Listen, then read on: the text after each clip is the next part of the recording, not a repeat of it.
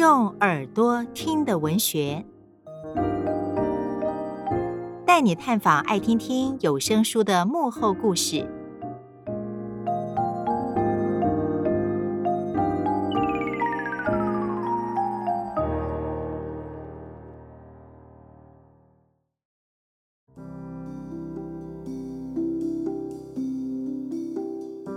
各位听众朋友，大家好，我是胡长誥咨商心理师，也是遇见生命最真实的力量，一个职场心理师的修炼笔记这本书的作者。我们今天还有另外一位非常厉害的语谈者，他是一位全方位的艺人啊，他是苏达，让我们请他向各位简单的自我介绍。各位听众朋友们，大家好，我是苏达，我是遇见生命最真实的力量的朗读者。虽然说是呃简单的自我介绍，但其实今天如果有时间的话，呃，我还蛮希望跟苏打可以多聊聊他自己在这个演绎，以及从演绎这件事情到朗读这个中间的连接。我觉得他有很多作品都还蛮有意思的。对对对，那，那个是这是我的荣幸。呃，我们今天要谈的这本书是《遇见生命最真实的力量》，这是我的第一本书。是，那这本书在谈的是我第一年当所谓的菜鸟心理师的这个工作历程。呃，我想大部分会写书的心理师啊，他们其实都还蛮资深的，也都有很丰富的工作经验。嗯，可是我自己在当心理师的这一年，我觉得心理智商做起来还蛮困难的，因为我自己也遇到很多的挫折，所以我决定把这种啊跌跌撞撞的历程给写出来。然后让社会大众能够对心理师这个行业有更全面、然后更真实的认识，嗯，而不会觉得好像心理师都是一种跟人相距很远的呃职业。那这本书其实它没有太多的篇幅是在谈心理智商的专业或者理论，嗯，成为一个心理师，呃，我每天都会听到非常多的生命故事。那这里面有很多的故事，甚至是我觉得我没有办法负荷，也很难以承担的。哇！所以我把很多的这个呃印象深刻的片段，就把它写在这本书里面。后来很幸运，就是这本书有机会被制作成有声书。嗯、那帮这本书发声的，就是苏达本人。耶，yeah, 谢谢大家。对，也因为苏达的朗读啊，我觉得让这本书感觉更立体，然后变得更有生命力。谢谢，谢谢张哥老师。不知道苏达你在朗读这本书的时候，会不会对这本书有哪些部分是好奇的，或者你想要跟作者，我就是跟我本人说的呢？其实我在啊、呃、那时候我要念这个有声书的时候，这这个书单呢是他们那时候开给我，然后请我选，那我那时候第一时间我就选了这个，是 这心理智商师的这个修炼笔记。那因为呃。一直知道那个整个老师在呃心理辅导上面的成绩，然后我其实对我觉得对我们演员或者是戏剧创作工作者来说，呃辅导学生担任一个心理咨商师，对我们来说，它其实是跟表演一模一样的一个过程。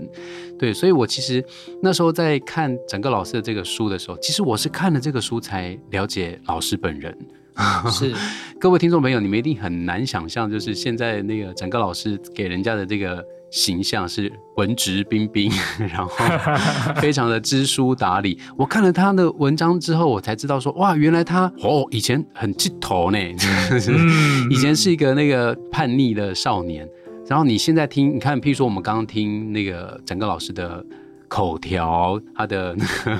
他的自白，他的说话，你完全没办法想象他以前是这样子的一个人。不仅在看这本书，是阅读了这些每一个个案他们的生命故事，他们的生命历程。我觉得是透过展誥老师的眼睛看到的这个世界，不同的人看见的不同的世界，风景都会不一样嘛。对，所以我觉得在看这个书的时候，我觉得是对我来说最 amazing 的是，原来展誥老师的眼睛是这样，原来以前、嗯。呃，走过一番大风大浪的人，然后现在回过头来看这些呃需要被咨商的孩子们的状况的时候，态度会是这样，所以我就会觉得说，哎，其实不管他展刚老师之前有多么的青春少年凶，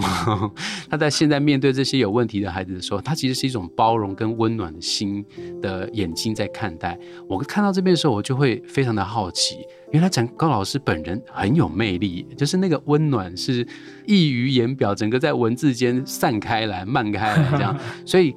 看这本书，其实不仅仅是让我们认识了这些呃面对智商孩子的这个解决方法，我觉得对我来说是认识了你，认识了整个老师这件事情对我来说收获比较大。那是身为一个有声书的朗读者，我觉得我能够跟呃作者有这么直接性的对话，是我在这一次最。意外的收获，本来以为我只是把故事讲出来而已，但没想到我可以认识这个人。我真的是因为这个，然后更熟悉整个老师，然后才上网搜寻了你的影片啊，听到你本人讲话，然后来。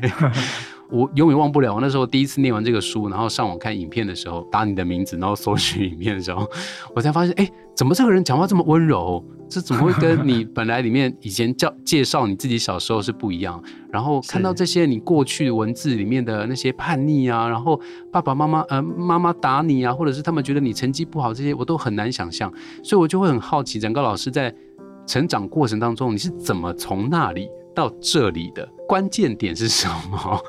对，就想然后来问问看老师这样。OK，这个问题啊，其实我在很多场合演讲的时候，经常都会被问到，尤其是呃，你小时候好像有很多呃。很很特别的行为，其实书里面没有写出来。但是为什么慢慢的你会走向啊、呃、心理师的这段历程？其实我在当心理师之前啊、呃，念的是社工，然后也曾经在学校当过啊、呃、辅导老师。我我觉得在成长过程当中，有一段很重要的经历是被父母亲的信任，也就是呃，我曾经有一次深夜起床，然后就看着我的父母亲在客厅里面很小声的说话，嗯，然后看着我妈妈流眼泪的那个样子。然后印象中那时候他就很很难受的讲一句话，他说：“是不是我不太会当妈妈？为什么我让我的孩子有那么多的问题行为？到底发生了什么事？”天哪！对，那那时候我就觉得，嗯，目前这样的生活是我想要的吗？我有没有其他的可能性？嗯，因为我的成绩其实一路上都还不错，只是就是有很多奇奇怪怪的行为。那我就想说，嗯，除了成为这样的孩子之外，我还有没有其他的可能？哦、那我我我自己也常感受到，就是当别人不管怎么描述我的时候，我的父母亲永远是踩着一个呃信任我的角色。嗯，所以呃，我我也想回应一段，就是刚刚苏打你有提到说，原来同一件事情，每个人用不同的角度去看，会看到不同的面相。我自己在听你帮我朗读这本书的时候啊，有一段是我我很害怕去听到的部分。哦，是哪一段？对，就是因为苏打的声音啊，就是各位听众朋友，如果有机会你来听这一部呃有苏打朗读的作品，你会发现他的声音会有一种好像在沉浸当中，又带有一点点些许的温柔。啊，那沉浸当中对些许的温柔，那那那种感觉啊，你每我每次在听你朗读这本书的声音，都会把我很快的拉近我第一年在工作的那个旅程，就是我写这本书的那个时空背景。嗯，那个时候我经常需要在晚呃从早上到傍晚都在这个山区骑车，因为我服务偏远地区的学校。嗯，那。很特别，就是当你在晚上，就是那个太阳快下山的时候，骑车在山路上，会觉得很平静，但是又会有一点点寂寞。嗯，那我说我很害怕听到的那一段，是因为我写在这本书的第六章。哦，这个章节里面呢，有一段叫做“翘课打电动的国二岁月”，这个在写的是我自己。哇，那个时候，呃，我拿了一整年的补习费，但是我没有去补习，我跑去打电动。哦，后来就被我父亲抓到，然后我被打得非常非常的惨。哎呦喂呀！那多年之后再回顾这段历程的时候，其实没有太大的呃情绪感受，我只是觉得一个孩子做错事情本来就会被处罚，然后我就把它写下来。嗯。可是我在听苏打朗读这一段的时候啊，可能同样是身为一个男性的角色，嗯，所以我会觉得自己好像瞬间被拉回那个场景。然后看到呃站在客厅的角落那一个很害怕，但是又觉得很不服气的青少年，嗯嗯，所以心里面就有很多对这个孩子的难过跟不舍。所以我有几次在听这个桥段的时候，其实我很刻意的跳过，可是有时候拉回来听，又觉得啊，就很忍忍不住会掉眼泪。哇，对啊，对啊，对啊，所以有回应苏丹你刚刚问的这个问题。对，因为我就是我听整个老师这么说，哎，我跟你很很相像哎，我讲两件事情你一定会吓一跳，就是啊、呃，我以前我也是。呃，国中的时候成绩非常的不好，嗯、呃，我那时候也是问题很多的小朋友这样，然后我印象太深刻了，就是那时候我们学校有那个国三已经有那种模拟考，然后有一科是理化，理化太差了，我实在是什么什么元素我都背不起来，我如果真的去考的话，就是成绩很差，所以我那时候就刻意的缴白卷，让自己得零分，因为得零分你们就不知道我考得好考不好，会不会行这样，对，然后回到家之后，老师就跟妈妈说，那妈妈就很生气，那我也不晓得。我不晓得妈妈，我不晓得妈妈怎么会就是这么生气。她突然间觉得说，如果你今天考差就算了，你今天给我缴白卷，对我来说是你放弃你自己。他很生气，他就拿那个打苍蝇的那个打我，这样。然后趁我在洗澡的时候，门打开，然后我就哇，怎怎么可以这样？人没有防备的时候，然后我永远忘不了，我妈妈是哭着打我，然后她嘴巴讲就是你刚刚妈妈讲的那个话，她说，为什么别人家的孩子不会这样，我们家的孩子会？是不是？嗯、是不是我生的不好？是，他就讲。就是像那个你妈妈讲的话，然后边打边哭这样，嗯、对，然后哇，我那时候我当下就觉得我一定还可以做点别的什么事情，所以当时，呃，当我在求学阶段的时候，我的学科成绩很不好，我就告诉我自己，我总有一点可以让我自己发挥的，所以后来才有了这个呃艺术面向的艺术面向的这个专场。对，所以我发现天下的妈妈会讲的话很像哦。对啊，就是那个 状态是，对。然后还有刚刚你讲的那个补习班的事情，也是因为我是成绩太差了，所以我永远忘不了。因为我们家住的很郊区，所以以前都是下课在淡水的镇上，我家住淡水，淡水的镇上下课之后，爸爸妈妈会开车来把我接回山上，然后我也是一年。然后我都 我都没有去补习啊，一样前脚啊，我永远忘不了是礼拜三，所以我礼拜三每天就会跑出去玩，然后晚上九点的时候准时出现在补习班的门口，是是，然后让爸爸妈妈把我接回家。后来东窗事发之后也是呢，他们也是就是把我打得很惨，然后说你这一年的钱到底是浪费到在在哪里？可是我没有打电动，我就是到处乱跑这样子，是 对，所以我其实看完之后就真的是我都会有一种找到。莫名之音的感觉，跟这个老师。OK，原来我们有过那么呃有共鸣的这个童年的经验。我以前也想说我要去考心理系还是什么的，就是我想要帮助别人。其实跟你的这个心路历程是一样，就是如果我今天走过这一番颠簸的路，如果我可以帮助别人也能够度过，对我来说是好的。可是因为我成绩没有这么好，我没办法考上任何一间 心理系或师范学院，所以我就是最后只能回到北医大。对，然后你在你的领域里面也做得非常的好，这样。所以我觉得可以鼓励每一个迷惘中的孩子们，就是成绩不好没有关系。就是你一定有别的路，但你如果你成绩很好，也不要自卑。你成绩很好，你可以有更多的选择。是，然后我我刚刚听到苏达你在分享这一段的时候啊，我我脑袋里面其实浮现一个跟我自己在工作当中做心理咨商的时候，一个对人很深的相信，就是很多孩子在表面上看起来他表现出一些跟啊、呃、有问题的行为，其实他的背后可能正在跟外界或跟大人传达出。他的某些情绪，或者他的某一些需求，嗯，那就像在这一本书里面，其实我有一个印象非常深刻的故事，那是一个真实的例子，就是有一次我到一个偏僻呃偏乡的地带去做心理咨商，嗯，然后我就遇到一个呃国小，我记得是四五年级的一个小女生，她就说她会看到鬼，对，那她每次都说会看到鬼，所以全校老师其实觉得很头痛，不知道该怎么样跟她互动。那后来在慢慢谈话的过程当中，就发现原来小女孩是因为从小她的爸妈就不在身边，嗯，然后呃家庭的经济跟教育也是相对的弱势，那在学校她也经常被同学排挤，所以好像在表面上看起来她的行为叫做装神弄鬼，嗯，其实她的内在是非常孤独而且很寂寞的，嗯，因为从来没有人好好的听她说话，也没有人陪伴她。为了排解这样的孤独，所以他就想出了这种方式，来陪伴自己，因为可以跟啊、呃、跟想象中的鬼啊、跟神灵说话。嗯、那透过这样的方式也，也也获得别人的关注。是。可是我发现大人好像都比较习惯只看到这个表面上的行为，然后就对一个人下定论。嗯。但却忘了去听听看他内在的这个声音是什么。嗯。对，那另外一个我很印象深刻，就是刚刚啊，我跟舒达在聊的时候，有一个话题就是关于“粽子”这两个字。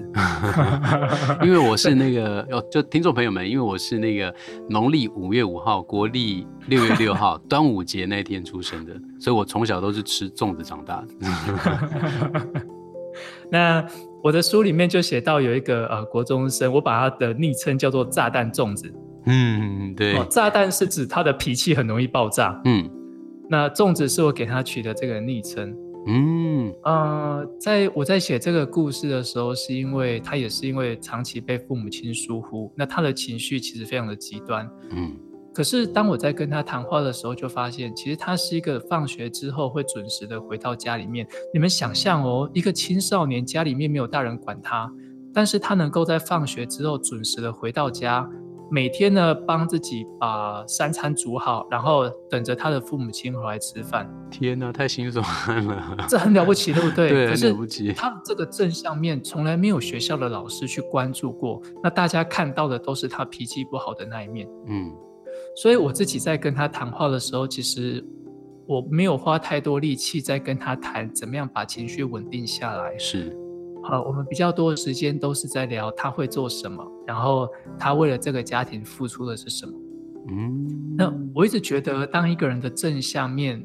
如果能够被看见，然后被肯定的时候，其实他会愿意在这个好的部分多表现一点点。嗯，太感人了。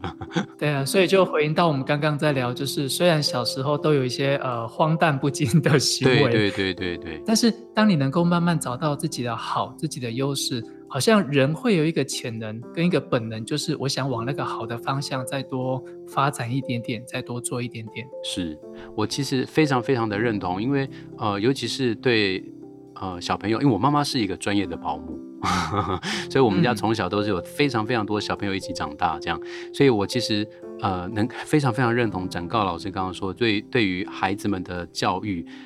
他真的太多的时候是鼓励跟呃赞美，他是能够让他变得比苛责或者是训斥来的更有效的。嗯、对，然后、嗯嗯、呃，在开始教表演之后，开始变一个。呃，导演之后，我都会告诉别人说，如果当你在面对一个角色或在面对一个人物揣摩的时候，你不要看到他的缺点，就是或者是你不要看到他的刻板符号下的这些印象，你可不可以在看到一个人的时候，在讲说，哦天哪，我好讨厌他，我真的是很不喜欢他之余，你先把这个呃放下，你先告诉我他有哪十个优点。是我很喜欢用这样的方式去跟呃。角色做沟通，或者是在人与人之间，我觉得这是一个非常好用的方法。然后刚刚呼应那个展誥老师讲的那个可以看到鬼的那个，哇，我真的是心有戚戚焉。这一本书，它让我印象最深刻的就是这一章，因为呃，我后来都那个说服我自己说，可能是因为我有这样那个揣摩角色的，或者是塑造角色的潜能，所以我后来成为了一个演员。不然我实在 有时候回想起来都会觉得，呃，我自己是不是怪怪的？因为我小时候也会这样，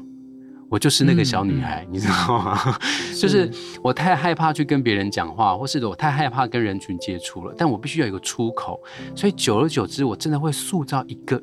对象他是可以跟我说话的，那他可能不见得是鬼魅，不见得是神灵，他对我来说可能是呃，我可以跟一个，譬如说布偶，我会觉得那个布偶他会听得懂我说话，或者是我可以跟呃晚上十一点的时候，我就会跟门后面说话，因为我会觉得那里会有一个人，他会有一个我自己在那里听我讲话，所以其实看到这一章的时候，我非常有感同，就是我知道为什么这个女孩子，这个小女生她会这样，因为其实。太多时候，当我们塑造出来的每一个形象，都是在我们心中的需要互补的对象。对，它是一个缺陷。如果你今天缺了哪里，你的脑海中就会出现一个可以弥补你那个缺口的一个对象。所以我觉得整个老师，你的那个辅导功力非常的厉害。因为听众朋友，你们有机会看这一章，就会发现，其实整个在咨商的过程当中，整个老师都在听他说。听他说他碰到了什么，他在跟哪一个神说话，他在跟哪一个鬼说话，这是非常不容易的。因为如果你把这样的事情跟一般的大人说，大人只会除了骂你装神弄鬼之外，他只会觉得你有病。对，这个还是呃，要么就要么就是制止你这样的行为，不然就是带你去收金 或者看医生。啊、所以我看到后面的时候，你扭转了他的一生呢。希望这个小女孩，现在这个小女孩现在应该。高中了吧？希望她对，对平安健康。对啊，对啊。那你看到，就像就像苏打刚提到的，好像表面上看起来这是一个有状况的行为，可是你去看这个行为的背后，或许那是一个孩子很敏感到自己的内在，觉得匮乏或者觉得孤单，所以他找到一个方式来陪伴自己。嗯。那当我们很快的把这个呃行为给否定或者给拿掉的时候，其实他就少了一个陪伴自己的方法。对，对啊，对啊。那提到这个地方，我也很好奇，就是苏打，你作为一个呃朗读这本书的朗读者，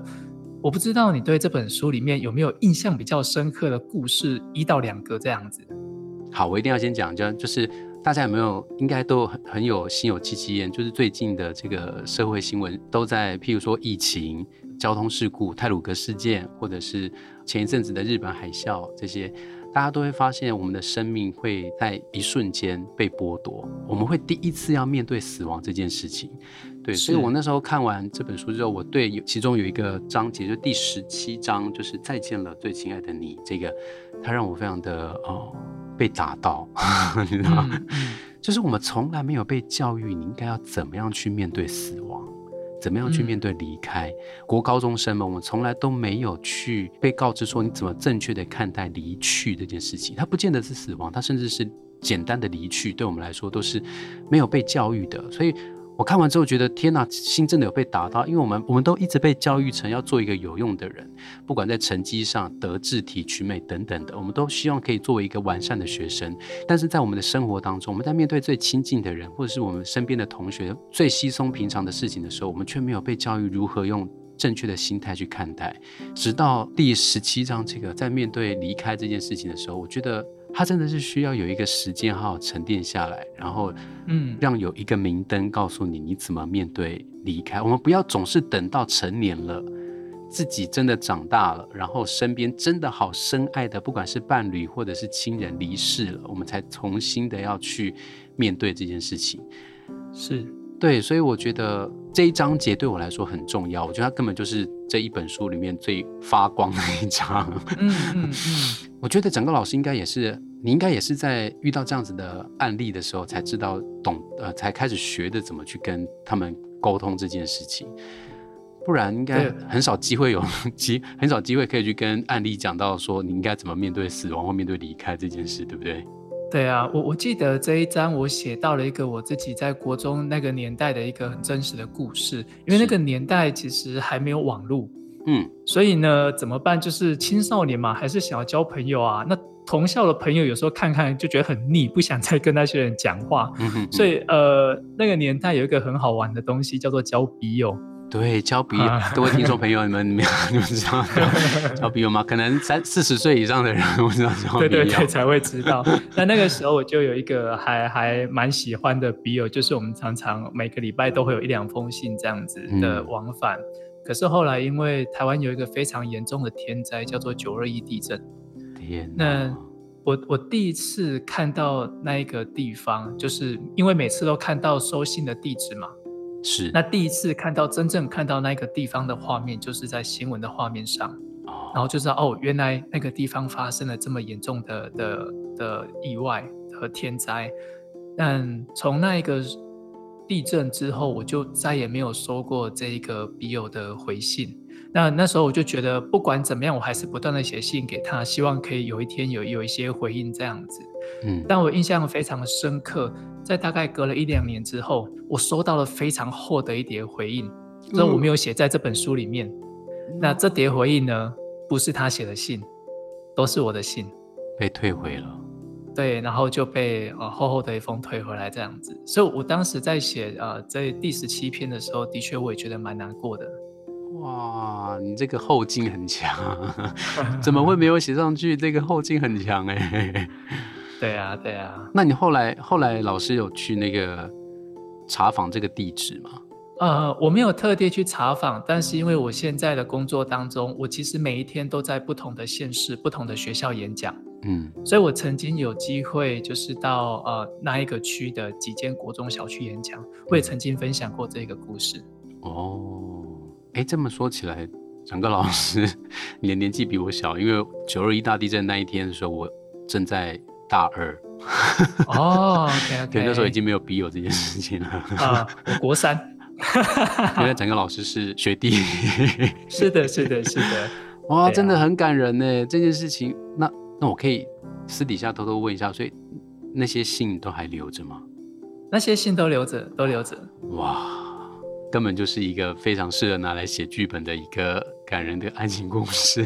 OK，有机会我们可以再交流一下。有哎，而且好，就这边虽然我们还没有做 ending，我还是很想讲，就是我看完这本书之后，我每一篇都很有感觉，尤其是那个刚刚我们讲的那个看到可以看到神灵的那个小妹妹的时候，那真的太适合写成剧本了啦。嗯，嗯 对，好，我之后一定会找陈高老师来合作。好啊，好啊，没有问题。那我我们刚刚在聊的比较多都是在这一本书，和我们的主体都在这一本书上面。是，但是我觉得一本有声书还有另外一个非常重要的主体，就是这个朗读的人。嗯，那接下来其实我很好奇，有两个问题。但第一个我想先问的是，就是苏打，你身你身为一个还蛮全方位的这个艺人，因为你又能够演戏，然后又能够导演，是。那我相信，或许你在写剧本或编剧这件事情上，一定也有你自己的这个投入。是是是。呃，我好奇的是。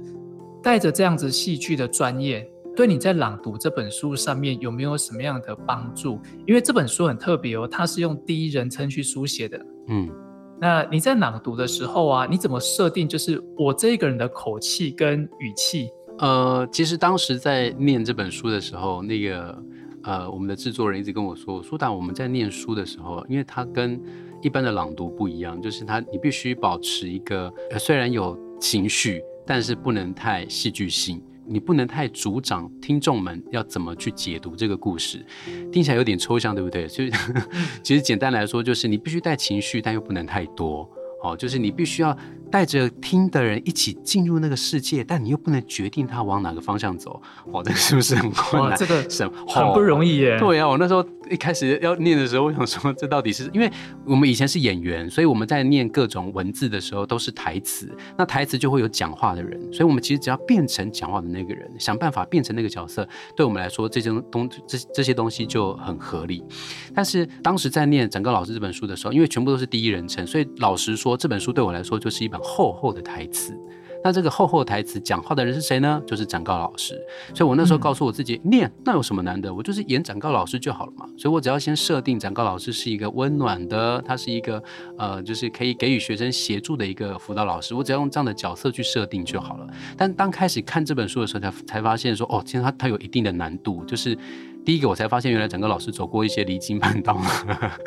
的那个青春岁月。我想说，哎，离经叛道的青春岁月的辅导老师应该怎么讲话？还是说我要带一点那个八加九的那个台式国语这样子？是啊，然后但又不可能，因为后面老师的口吻都非常的成熟而稳重。然后再加上就是我不能够太决定老师你在面对这些案例的时候当下是什么情绪，我只能依照你写出来的文字。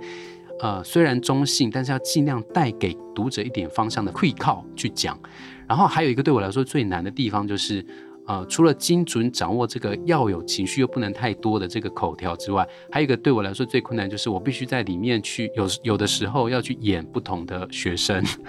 是对，因为会有别人讲话嘛，只要一旦别人讲话，我就必须要迅速的变换声音。对，嗯、那我觉得呃。在念完这个有声书之后，啊、呃，它无论如何对我们一位戏剧创作工作者来说，不论是表演或导演，都一定有相对的帮助的进步的原因，就是因为你在念这个书的时候，你必须去呃掌控我们讲话的节奏，跟你要给听众什么样的感受，这个事情是跟我们一般演戏的时候不一样的。呃、嗯，虽然很微妙，但是其实很很分得很清楚，就是我们在演戏的时候是要让观众。知道这个角色长什么样，可是我们在念书的时候是要让听众知道他可以往哪个方向去。所以我觉得，呃，我在念的时候，可能就是刚刚展告老师说，就是那些比较低沉而温柔的声音，其实就是为了这个方式而设计的。对，就是你可以让听众跟着我的声音一起到展告老师的内心世界，呃，看到展哥老师眼前的这个风景。说说真的，最难的就是要快速变换声音这件事情，因为听众怎么样？因为我们毕竟不是广播剧，这个是我觉得在念书的时候最大的一个关键，就是各位听众，你们接下来。一定要去听展高老师这本我念的这个这个书，因为我们不是广播剧。广播剧的话，你就会把抑扬顿挫拉得非常的清楚，嘿嘿，会这样。可是我们不是广播剧，我们只是要让观众去进入到老师这个世界。所以，就算我之后再变声音，听众一听也知道都是同一个人啊。你就演小女生，你还是同一个人啊。所以我只是要让观众呃听众知道说，呃，当我不是展告老师的时候，那个声音是什么样子的情绪，只要这样就可以了。对，所以除此在声音这个技术层面上，我觉得对我来说最大的帮助是，因为我们在创作故事的时候，说穿了，所有的故事在创作上都是以人为本，所以其实我们常常在写写作的时候，在创作剧本的时候，都要啊参考很多的呃很多呃这种人的故事。所以其实我在念这本书的时候，我透过整个老师的眼睛，我看到了很多很多不同的案例，看到很多不同的学生的故事。对我来说，其实每一篇，就像我刚刚说的，每一篇故事都可以独立成为一个剧本。你会看到这个角色他是怎么样出现今天你眼前的现象，你会知道说他眼前的个性，他今天讲话这么的呃不可一世，或者是讲话非常的害羞，到底是因为他背后有什么样子的家庭背景，或他背后有什么样的心理因素？而这些因为有什么而变成什么，就是成为一个戏剧最基本的元素。那我觉得看完这个整个老师的书之后，我真的是。对于我接下来的创作故事上有非常，其实刚刚苏打在回应这个问题的时候啊，我觉得你讲的非常的仔细。但是如果还没有听过这本书的人，嗯，他可能很难真正去理解说，诶，那刚刚我们在讲的那个实际上的体验是什么？对，所以我很想鼓励各位，如果有机会啊，一定要去听苏打朗读的这一本书。我我自己有几个很深的感触。第一个就是当苏打在念到有些。词有些字，它可能是台语，或者它有一些是比较在地文化的语言，那个呃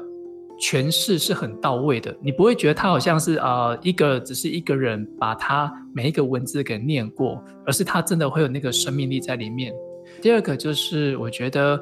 因为我在这本书里面描述了非常多跟关于偏远山区或偏远地区的这个风景或景象。那这个声音会很容易就把你带到，哎，我好像真正的呃身历其境，然后进到这个地方。嗯，对，我觉得这个是纯粹只靠文字比较难达到的一个效果。嗯，他的确是需要一点点表演功力，而且因为老师的案例都是台南的孩子，就是乡下的孩子，所以我们在念那些台语的那些。会靠那些气口的时候，就 一秒钟变身那个 当时的那些呃，就是中南部的口音这样子。是是，那苏打刚很客气，因为你说到这个的确是需要一点点功力。那但对我来讲，我清楚知道这个需要啊蛮丰富的经验，哦、因为你在上一段就提到你在读这本书的时候啊，会有提醒自己的一个立场，就是不能够有太多的预设。对。对对不对？那我觉得这好像也是智商心理师跟演员这两个表面上看起来截然不同的角色，因为演员基本上就经常会是在这个大众媒体上让大家看到的，可智商心理师相反，心理师好像经常都是关在一个比较隐微的房间里面。啊，对对对。但可是这两个角色其实就像我们刚刚在节目开始之前有在聊一些。话题其实他们有这两个职业有很共同的地方，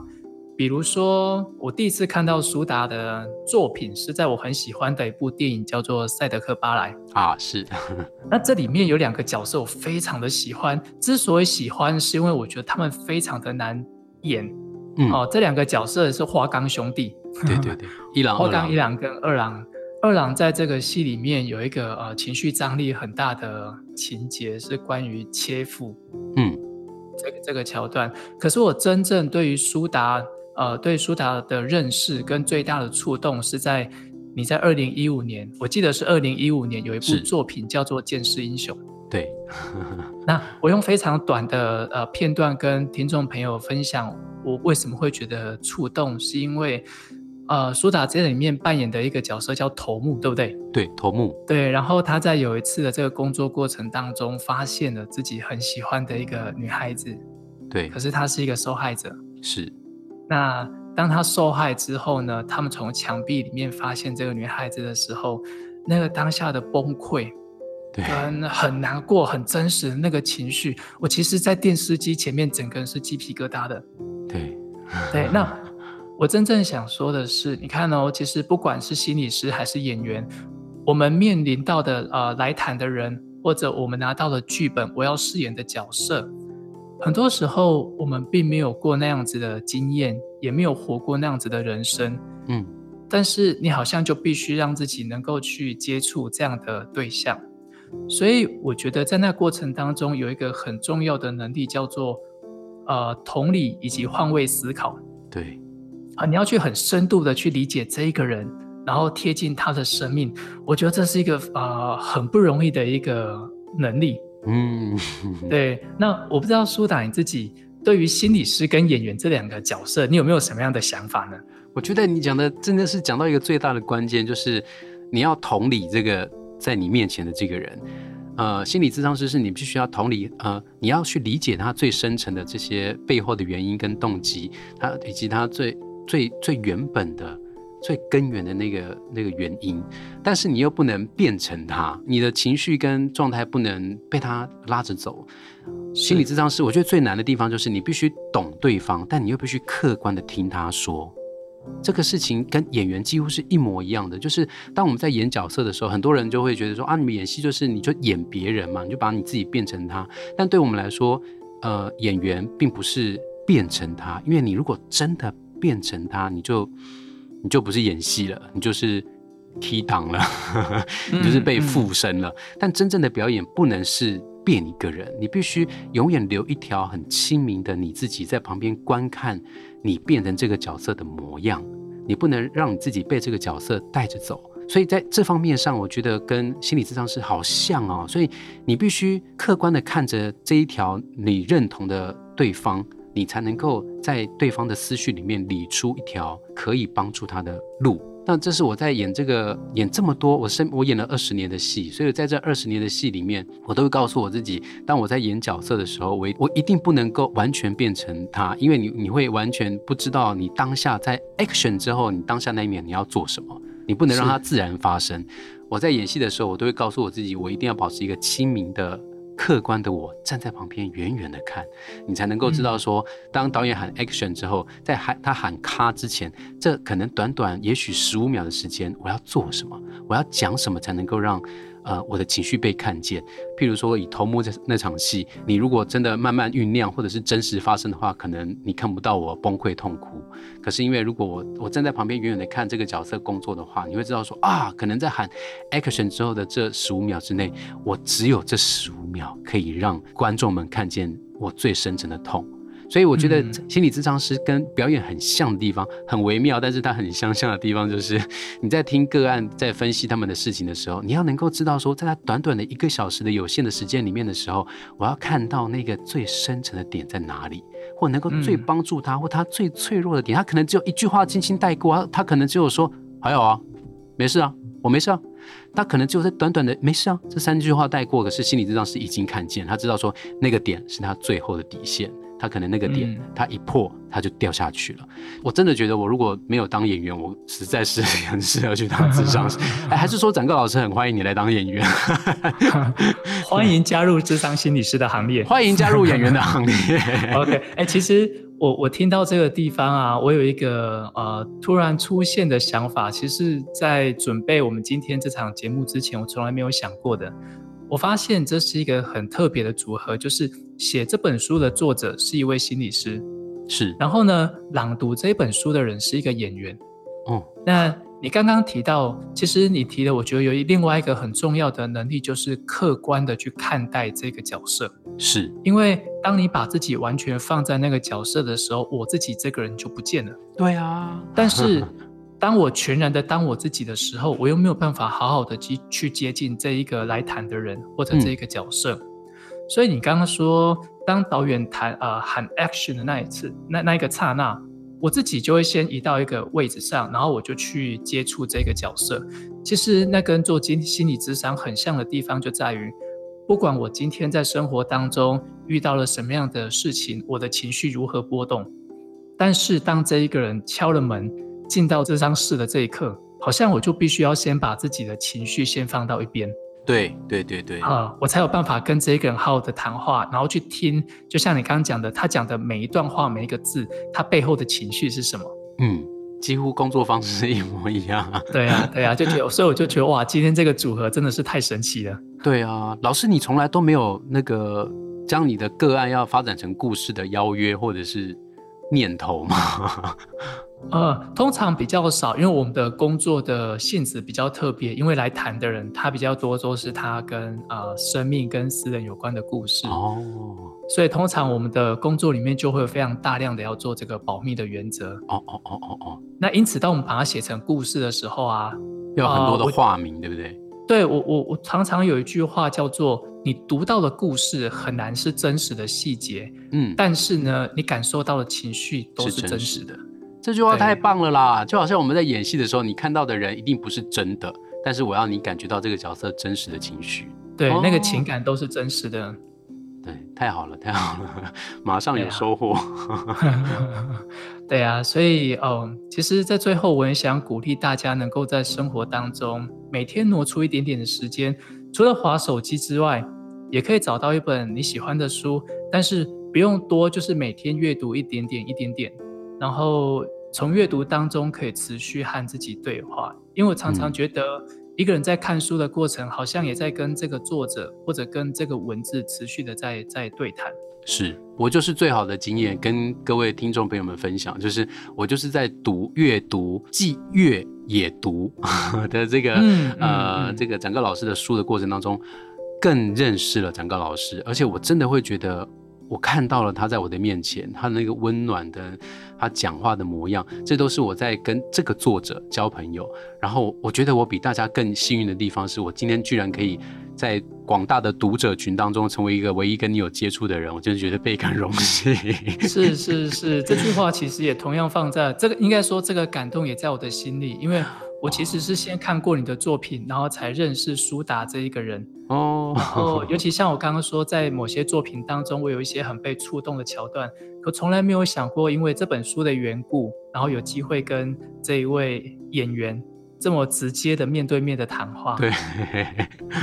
对我真的觉得各位听众朋友们，你们如果想要更认识展高老师，或者是说，我就可以用更更高的一个方法来推荐给读者们，就是。其实每一个我们在整个老师书中看到的案例，或者是呃学生的状况，都在我们自己本人生活当中或多或少会出现。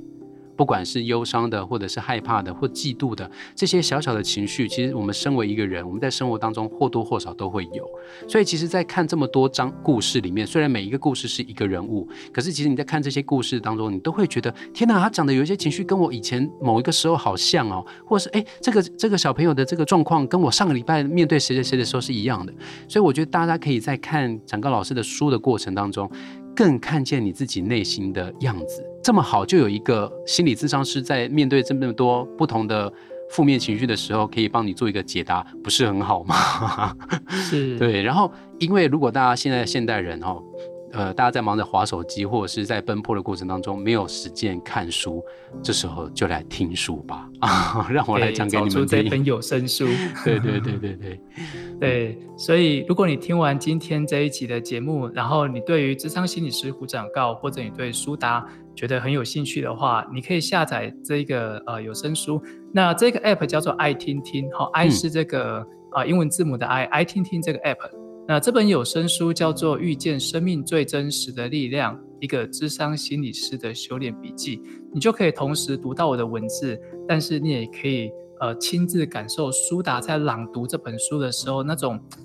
很迷人的魅力。谢谢老师，就可以从这过程当中去享受这一本书。OK，很开心今天有机会和苏达对话。谢谢老师，对，谢谢你，嗯，祝福大家的哦，嗯，拜拜，拜拜。